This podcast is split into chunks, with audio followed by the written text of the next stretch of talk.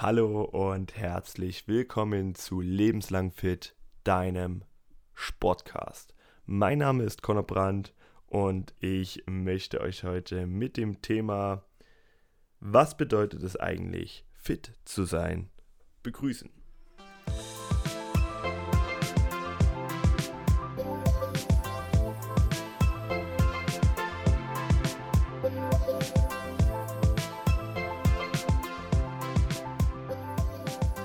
Möchte in diese Folge mit einem kleinen Fakt einsteigen. Dieser Fakt lautet, 60% der Bevölkerung gelingt es nicht, mindestens 30 Minuten moderate körperliche Aktivität täglich zu erreichen. 60% Also nicht mal jeder Zweite schafft es, sich 30 Minuten täglich sportlich zu betätigen was ein sehr, sehr krasser Fakt ist, wie ich finde, heißt ja nicht unbedingt, dass man jetzt jeden Tag 30 Minuten Sport machen muss, sondern wenn man jeden zweiten Tag 60 oder jeden dritten Tag 90 Minuten Sport macht, kann man das Ganze sich ja quasi aufteilen auf die Tage und kommt dann laut Statistik auch in diese 30 Minuten moderate körperliche Aktivität. Ja, es kommt auch dazu, dass hier nicht von starker, hoher Sportaktivität gesprochen wird, sondern von moderater körperlicher Aktivität, was zum Beispiel auch ein leichtes Joggen ist. Diesen Fakt oder diese Statistik habe ich mir nicht selbst ausgedacht. Das kommt von der WHO, der World Health Organization, die das Ganze so ausgearbeitet hat. Das ist die Ausgangslage. Jetzt will ich dir noch ein wenig zeigen, ähm, was es bedeutet, fit zu sein. Ich habe in der letzten Folge ja gesagt, ähm, dass wichtig ist, um überhaupt fit zu werden, erstmal für sich selbst Fitness und Gesundheit zu ähm, definieren. Wer dabei noch ein paar Schwierigkeiten hat und nicht so richtig weiß, okay, an welchem Punkt stehe ich denn jetzt, für den ist diese Folge perfekt geeignet. Denn hier gibt es ein paar Fakten, ein paar Anhaltspunkte, die man für sich selbst beantworten kann, nach denen man beurteilen kann, bin ich fit, ja oder nein. Und dann wisst ihr alle, was es bedeutet, fit zu sein. Ich beginne einmal mit dem Vergleich hm, Bewegung früher und heute. Hatten wir in der letzten Folge schon sehr, sehr viel besprochen, dass sich früher deutlich mehr bewegt wurde, als es heutzutage wird. Ich habe viel über Schritte gesprochen, habe dieses 10.000 Schritte Ziel für euch alle als Hausaufgabe gegeben und möchte das auch ähnlich wieder aufgreifen. Ich habe jetzt mal ein paar direkte Zahlen mitgebracht. Ähm, und zwar in der Steinzeit ist der Mensch circa 30 bis 40 Kilometer täglich gelaufen. Ja, hat 30 bis 40 Kilometer zurückgelegt ähm, die aktuelle Empfehlung der WHO liegt bei 7 Kilometern, was ungefähr den 10.000 Schritten entspricht. Und ein Büroarbeiter legt ca. 2,1 Kilometer im Durchschnitt zurück. Das bedeutet, dreimal so viel müsste er eigentlich zurücklegen, dass er auf die Empfehlung kommt, die man mindestens gehen sollte. Ich bin ehrlich, auch ich schaffe keine 30 bis 40 Kilometer täglich, aber etwas über 7, ich denke mal 9 bis 10 Kilometer lege ich auf jeden Fall, auch wenn ich einen Tag voller Arbeit habe, zurück. Das ist für jeden machbar, das ist für jeden schaffbar. Wie ihr das schafft, habe ich in der letzten Folge erklärt. Hört da einfach nochmal rein. Da kriegt ihr ein paar Tipps, wie ihr eure Bewegung allgemein steigern könnt. Darum soll es nicht gehen. Das ist aber schon mal der erste Schritt, wenn ihr sagt, 10.000 Schritte sind überhaupt kein Problem für mich, dann könnt ihr diesen Punkt schon mal mit Ja beantworten und sagen, ja, in dieser Hinsicht bin ich fit. Dann könnte man natürlich auch noch auf die Ernährung eingehen, denn wenn man sich mal die Adipositas, also die Entwicklung des Übergewichts anschaut, sind wir in den letzten 50 Jahren deutlich gestiegen. Auf über 50 Prozent der Bevölkerung leidet an Übergewicht. Das hat natürlich ähm, viel mit der Ernährung zusammen, das hat viel mit der Ernährung zu tun, hängt mit der Ernährung zusammen, so rum. Und man könnte jetzt das ganze Thema über die Ernährung nochmal aufrollen, was hat sich da verändert. Das möchte ich aber in der kommenden Folge machen. im Anschluss besprechen, denn das würde jetzt hier in dieser Folge den Rahmen sprengen und würde zu lange dauern, das alles detailliert zu erklären. Deswegen bekommt ihr jetzt noch vier weitere Punkte von mir, ihr definieren könnt, ob ihr fit seid. Punkt Nummer 1 ist das Gewicht. Wenn ihr euch auf die Waage stellt, früh morgens am besten nach dem Aufstehen, ohne auf Toilette zu gehen, ohne was zu trinken, was zu essen, dann habt ihr euer Gewicht, das ihr auch immer vergleichen könnt. Wenn ihr euch jetzt einmal am Abend, einmal am Morgen wiegt, werdet ihr sehen, da wird ein deutlicher Unterschied sein, einfach aufgrund der Nahrung, die ihr zu euch genommen habt, aufgrund der Getränke, des Wasserhaushaltes. Das wird sich alles verändern. Deswegen empfehle ich immer meinen Kunden früh morgens auf die Waage zu gehen und im besten Falle, wenn ihr eure, äh, euer Gewicht dokumentieren wollt, jeden früh aufschreiben das Gewicht und dann alle sieben Tage einen Durchschnitt bilden und dann diese Durchschnittswerte vergleichen, weil so sind diese ganzen kleinen Abweichungen nicht relevant, die werden nicht aufgezeigt in so einem Durchschnitt, sondern man sieht wirklich, wie entwickelt sich das Gewicht. Das ist aber ein anderes Thema. Jetzt soll es ja um die Interpretation eures Gewichts gehen. Und das ist ein sehr guter Anhaltspunkt der Body Mass Index. BMI sollte jeder von euch kennen, wird oft beim Arzt durchgeführt. Und wir sprechen mal ein wenig über diesen BMI was wird überhaupt in den Zusammenhang gestellt. Hier geht es rein um den Zusammenhang eurer Körpergröße zu eurem Körpergewicht. Ja, um das Ganze auszurechnen, nehmt ihr einmal euer Gewicht durch eure Körpergröße in Metern zum Quadrat. Klingt relativ trocken. Wir machen live ein kleines Rechenbeispiel. Wir nehmen an, ich bin 1,80 Meter und wiege 100 Kilo. Dann ist meine Rechnung 100 durch 1,80 mal 1,80 und dann kommen wir auf einen Wert von 30,8. Was kann ich mit diesem Wert anfangen? Dieser Wert verrät mir, dass mein BMI über dem Durchschnitt liegt. Die Normwerte für Normalgewicht liegen bei 18 bis 25, verändert sich immer bei männlich oder weiblich. Da einfach mal selbst recherchieren, was da die genauen Normwerte sind. Ich möchte euch jetzt nicht hier die ganze Zeit nur irgendwelche Zahlen ansagen, sondern 18 bis 25 kann man als Normwerte gut betiteln. Ab 30, ab dem BMI von 30 wird man ähm, als Behandlungs- nötig eingestuft. Ja, das heißt, wer ein BME über 30 hat, sollte auf jeden Fall, um gesundheitliche Folgen zu vermeiden, etwas dagegen tun. Und das betrifft über 50 Prozent der Bevölkerung leiden an Übergewicht, also nicht an 30, sondern an über 25.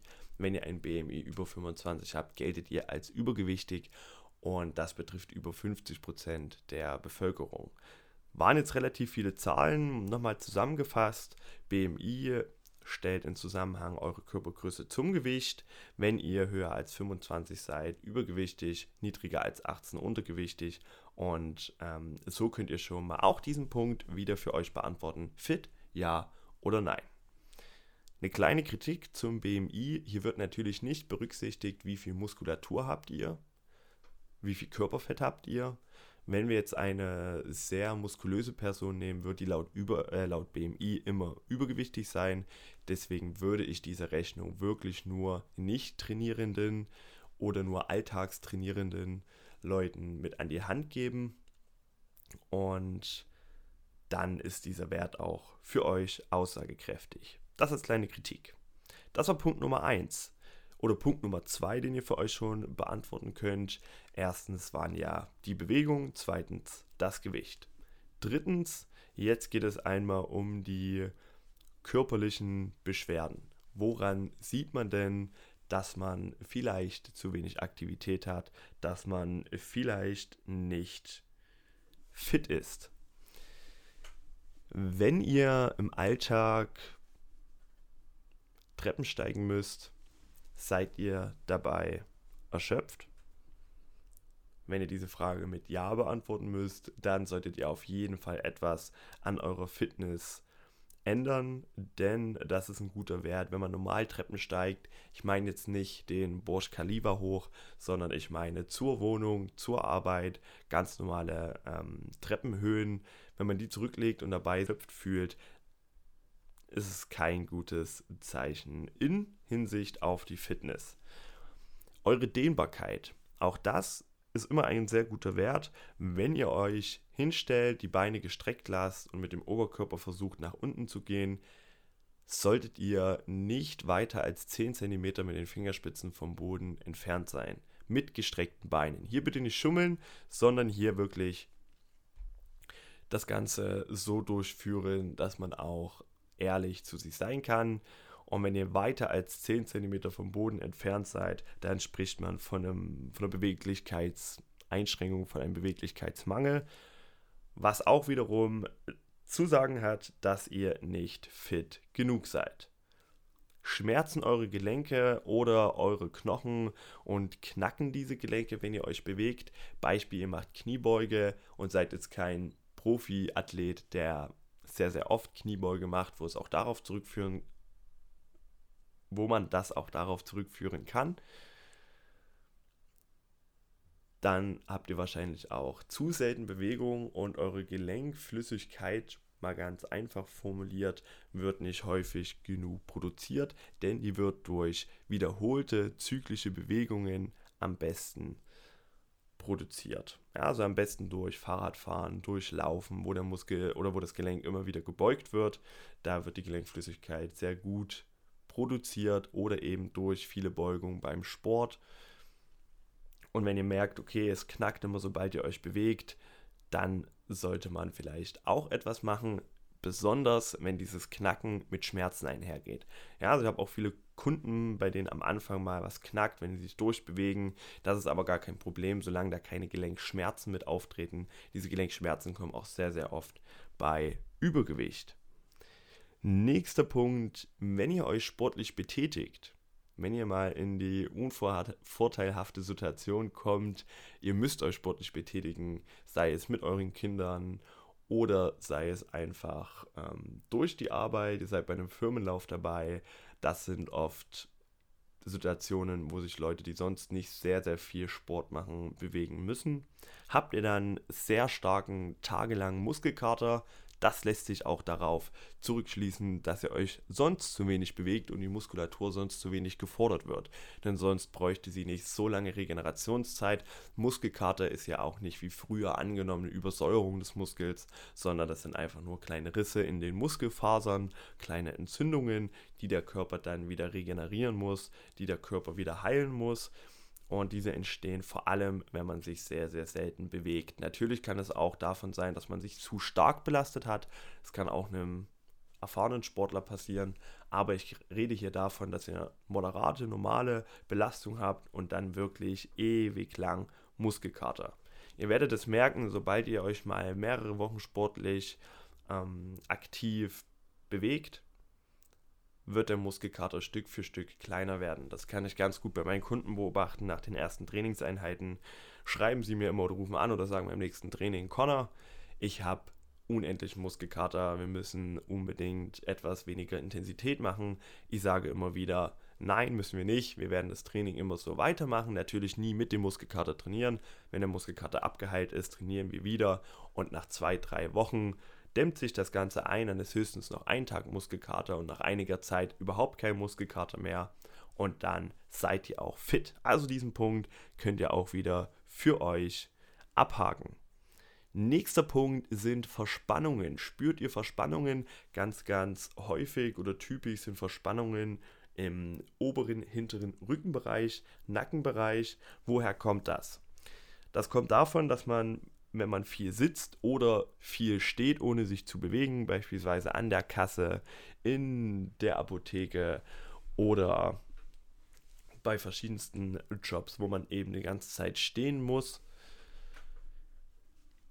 oder eben sitzen muss, fallen die Schultern nach vorne. Ihr kennt das, die Schultern fallen so nach vorne, man sitzt nicht die ganze Zeit aufrecht mit der Brust raus. Nein, man macht den Rücken rund, die Schulterblätter fallen nach vorne. Konsequenz oder Folge davon ist, dass die Brustmuskulatur verkürzt, weil sie nicht aufgedehnt wird und weil sie immer zusammengezogen wird. Ihr könnt es jetzt einmal mitmachen, wenn ihr gerade zuhört. Einfach mal die Schulterblätter so nach vorne zusammennehmen. Dann merkt ihr, wie die Muskulatur in der Brust zusammengeschoben wird, verkürzt und eure Rückenmuskulatur im Schulter- und Nackenbereich aufgedehnt. Jetzt ist diese Muskulatur die ganze Zeit unter Spannung, unter Dehnung. Wenn ihr jetzt zu Hause seid, am Abend und ihr hattet einen langen Arbeitstag, seid ihr erschöpft und wollt euch ausruhen. Genauso geht es auch eurer Muskulatur. Durch diese Spannung, durch dieses Aufdehnen den ganzen Tag ist sie extrem erschöpft und das äußert sich dann in Verspannungen. Ja, das Ganze jetzt natürlich einfach gesagt, aber so kann man sich das Prinzip vorstellen, wenn die Muskulatur die ganze Zeit gespannt, nie entspannt wird, dann äh, entstehen Verspannungen und das ist eben ganz, ganz häufig im Bereich des Nackens. Wenn ihr auch diese Punkte habt, merkt ihr auch, okay, zumindest punktuell solltet ihr etwas anderes für eure Fitness tun, als ihr es akt aktuell macht. Das waren die körperlichen Punkte, die ihr abarbeiten könnt. Ja, das habe ich jetzt mal unter den großen Punkt körperliche Beschwerden genommen. Und Punkt Nummer 4 sind die geistigen Beschwerden. Ja, auch da kann man merken, dass man zu wenig Sport treibt, dass man fitnesstechnisch nicht gut genug aufgestellt ist. Und Punkt Nummer 1 hier bei den geistigen Beschwerden ist die Trägheit. Wenn man sich extrem müde fühlt, wenn man sich nie in der Lage fühlt, überhaupt Sport zu treiben, wenn man schlecht schlafen kann, wenn man immer nach einigen Metern erschöpft ist, wie ich es vorhin schon angesprochen habe, aber nicht nur körperlich, sondern auch geistig sich mental nicht fit fühlt, dann ist es auch oft darauf zurückzuführen, dass man nicht fit ist. Denn der Sport bringt einmal mit, wenn man ihn tagsüber treibt, dass man abends erschöpft ist, dass man abends gut schlafen kann. Der Sport bringt mit sich, dass man nicht die ganze Zeit bei kleinen Laufstrecken sich ab, abgehetzt fühlt, dass man da noch fit ist, dass man noch mental fit ist im Alltag für alle anderen Aufgaben und nicht die ganze Zeit auf seine körperlichen Gebrechen schauen muss und dadurch geistig hohe Beschwerden hat. Nächster Punkt ist ähm, die Unmotiviertheit, habe ich gerade auch schon angesprochen. Fühlt ihr euch nie bereit, überhaupt Sport zu machen? Denkt ihr euch, ja, ich könnte ja mal wieder was machen, aber es geht überhaupt nicht, ich fühle mich so träge und so schlecht, dann kommt das auch sehr, sehr oft durch einen Mangel an Bewegung, durch einen Mangel an Sport. Denn wenn ihr euch regelmäßig sportlich aktiv bewegt, werdet ihr merken, ihr habt Lust dazu und es wird sich in euer ganzes Leben positiv auswirken. Ein Kunde von mir hat letztens gesagt, er hat ähm, durch den Sport, die Disziplin ähm, in seinem Alltag, in seiner Musikkarriere sehr, sehr viel erreicht und es hat sich in allen Bereichen positiv verändert, seit er die Disziplin für den Sport aufbringt und seitdem er diese positiven Effekte verspürt, hat er eine ganz andere Motivation weiterzumachen und weiterhin zum Sport zu gehen. Und das ist wirklich eine schöne Resonanz. Denn hier kann man als kleine Statistik oder als kleinen Fakt sagen, wenn ihr mehr als 42 Stunden wöchentlich sitzt, habt ihr ein 31% höheres Risiko, psychische Erkrankungen zu bekommen. Dem Ganzen kann man natürlich gegensteuern, wenn ihr mehr als 42 Stunden sitzt, dann einfach Sport treiben, um das Ganze auszugleichen. Wenn ihr das aber nicht tut, dann steigt euer Risiko, psychischen Erkrankungen zu unterliegen, sehr, sehr stark an. Das war's. Das waren meine vier Punkte. Das Ganze nochmal zusammengesetzt. Punkt Nummer eins die Bewegung. Punkt Nummer zwei das Gewicht. Punkt Nummer drei körperliche Beschwerden. Punkt Nummer vier geistige Beschwerden.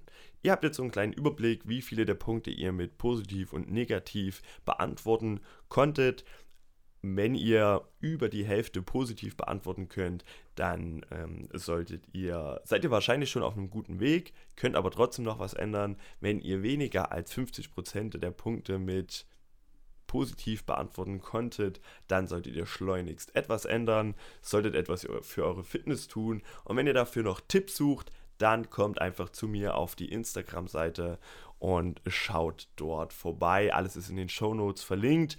Alternativ dazu könnt ihr alles auch nochmal nachlesen, noch weitere Beiträge und Tipps euch abholen auf unserer Website p-c-personing.de. Dort gibt es einen kleinen Blog, wo wir viele Themen für euch zusammengefasst haben. Und ihr könnt euch damit noch einmal genau befassen. Und das war es auch schon von mir. Das war es mit lebenslang fit. Eure Dosis Sport habt ihr bekommen, eure Dosis Fitness. Ihr wisst jetzt, was es bedeutet, fit zu sein. Ändert was daran. Wenn ihr es nicht seid, bleibt am Ball. Wenn ihr fit seid, zieht das durch, denn wir wollen ja alle lange gesund sein. Und das denke ich ein schönes Schlusswort. Ich wünsche euch noch einen wunderschönen restlichen Tag, einen wunderschönen guten Morgen, guten Mittag oder, wenn es gerade schon spät ist, guten Abend, gute Nacht. Lasst euch gut gehen und ich hoffe, wir hören uns wieder. Bis bald, euer Connor.